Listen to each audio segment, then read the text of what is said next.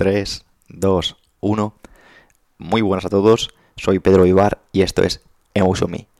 Hoy vamos a tratar un tema muy práctico, sobre todo para las personas que quieren profundizar en su gestión emocional, y es nada más y nada menos que la gestión de insultos, ya que en un mundo en el que vivimos tan deprisa y pocas personas se paran a pensar, son muchas las que recurren al insulto a través de esa frustración, a través de, esas ansias de desahogarse. Y puede ser que mediante esas neuronas espejo, esa, esas ganas de, de, hacer daño a los demás, te afecten y, y, creo que este puede ser un buen episodio para ponerle remedio y no dejarte llevar por lo que otras personas pretenden hacer contigo. Así que sin más dilación, vamos a gestionar insultos como un estoico. Voy a contarte una historia de, de la antigua Roma en la que un senador llamado Casio era duramente criticado a sus espaldas y otros senadores se presentaban ante él como sus amigos.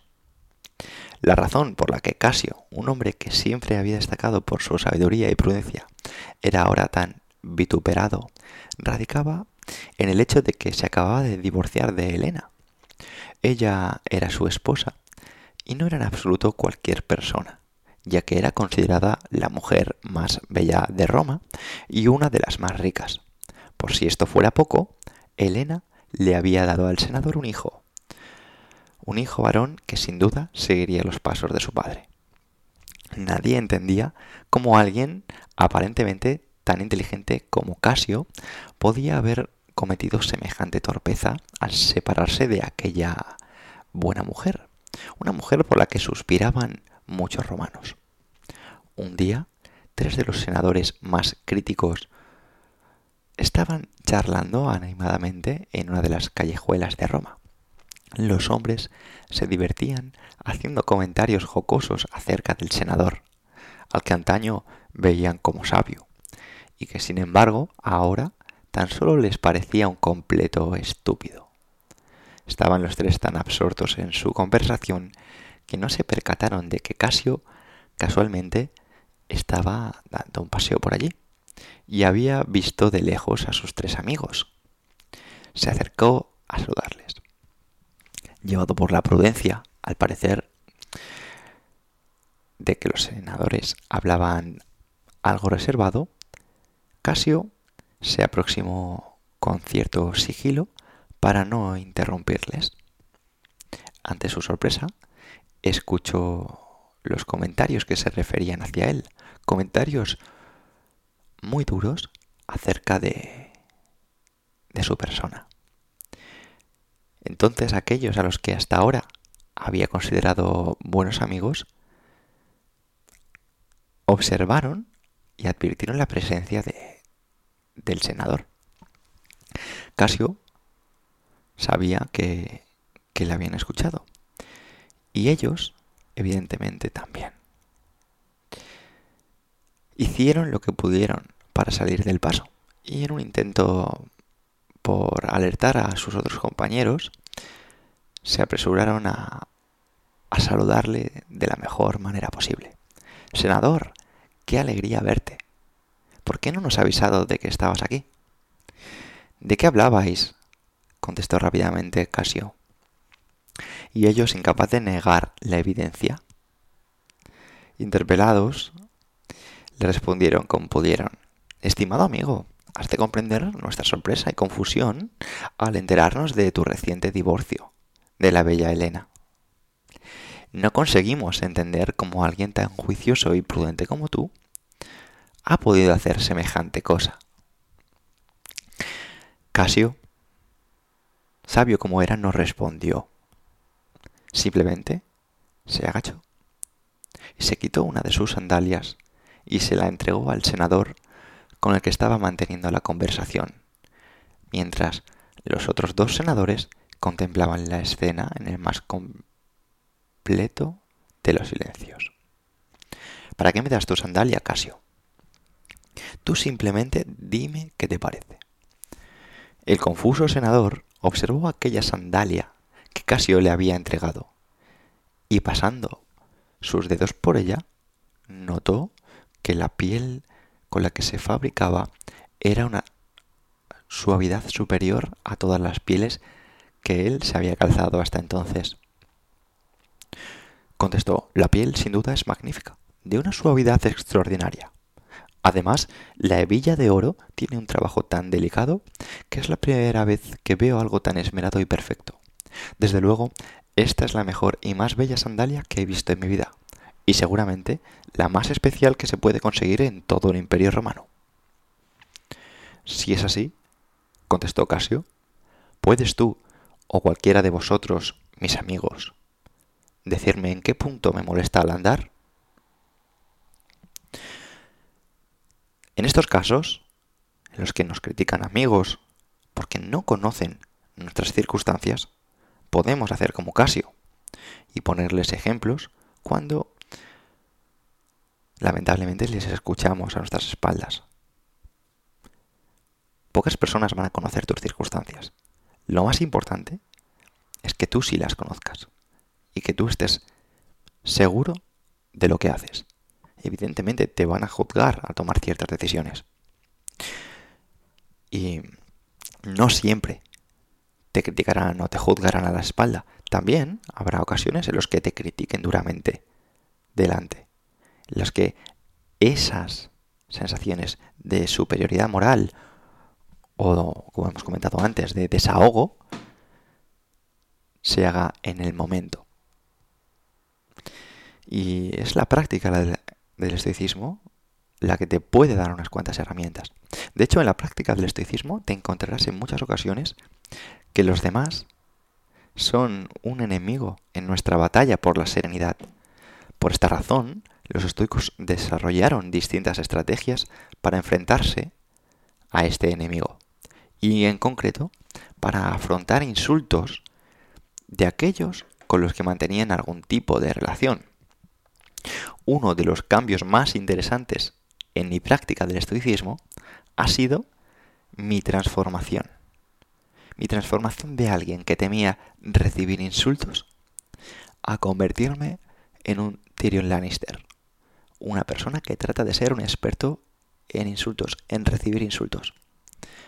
Y para empezar, se trata de coleccionarlos. Y una vez los recibes, lo analizas y los categorizas. A, continuación, esperas ser insultado en la medida en la que te permiten perfeccionar este juego de ofensas.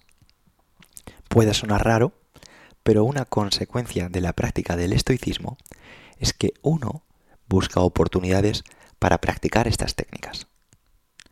Una de las cosas que hacen que los insultos sean difíciles de gestionar es que suelen aparecer de forma inesperada. Y a menos que seas una persona sabia y serena como el senador Casio, será difícil no reaccionar cuando alguien te está juzgando, cuando alguien te está criticando. Para ello es importante entrenarse, trabajarse, y controlar nuestro ego. Mientras estás conversando tranquilamente con alguien y te puede decir algo ofensivo, algo que incluso sin pretenderlo puede ser un insulto, puedes hacer que eso se interprete como tal. Y puedes trabajarte para que cuando eso que tú interpretas como tal, aunque no lo sea, cada vez te afecte menos. Para los estoicos, el humor autoparódico se convirtió en la mejor respuesta habitual a los insultos. Recuerda que los estoicos provienen de la escuela cínica y los cínicos son los padres del melasudismo. Concretamente, Diógenes de Sinope era una persona a la cual trataban de insultar, trataban de mofarse y no lo conseguían. Cuando alguien te critica, puedes replicar que los hechos son aún peores de lo que esa persona sugiere. Si, por ejemplo, alguien sugiere que eres perezoso, responde que es así. De hecho, es un milagro que consigas hacer las cosas que haces. Si alguien te acusa de tener un ego desmesurado, responde que la mayor parte de los días llega al mediodía antes de ser consciente de que este planeta tiene otros habitantes, que no son tú. Estas respuestas de primeras te pueden parecer contraproducentes, ya que al responderlas estás validando en cierto sentido las críticas de quien te pueda insultar. Sin embargo, al brindar estas respuestas, dejas claro a quien te pretende insultar que tienes la suficiente confianza como para ser impermeable a los insultos. Para ti, son una broma indiferente a tus verdaderos retos diarios. Por otra parte, al negarte a entrar en el juego de los insultos, dejas claro que estás por encima de este comportamiento. Tu rechazo contra el juego del insulto probablemente irrite más a quien te insulte que si devolvieras el agravio. Esta estrategia la puedes encontrar en El arte de la buena vida de William B. Irvine. Y es importante tener en cuenta que evidentemente esto es teoría y que sin una práctica es como el que estudia la natación. Evidentemente será una persona que conozca biomecánicamente cómo funcionan ciertas palancas, pero a la hora de mojarse necesita la práctica. Y nadie es tan bueno como el que practica. Por tanto, recuerda, te van a criticar. Solo critican al que hace cosas. Por tanto, no te tomes la crítica como algo negativo. Tómate la crítica como una oportunidad. Gestiona los insultos como un estoico. Gestiónalos si puedes, como el senador Casio. Desde la asertividad, desde la no reacción. Y si el insulto deviene de primeras, procura utilizar la palanca del humor autoparódico.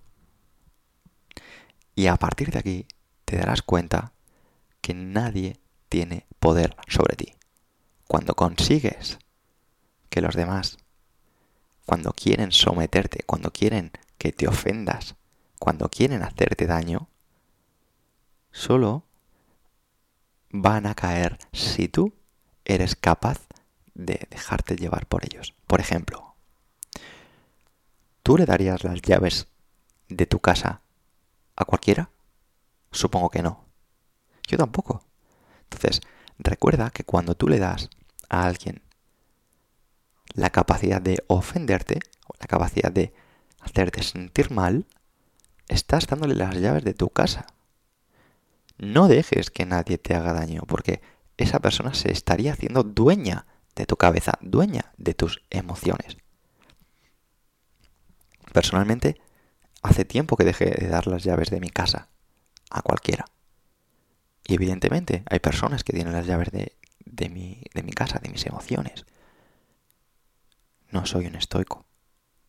No puedo controlar esa, esa sensación de sentirme vulnerable ante personas que quiero. Pero sí que soy estoico con muchas personas.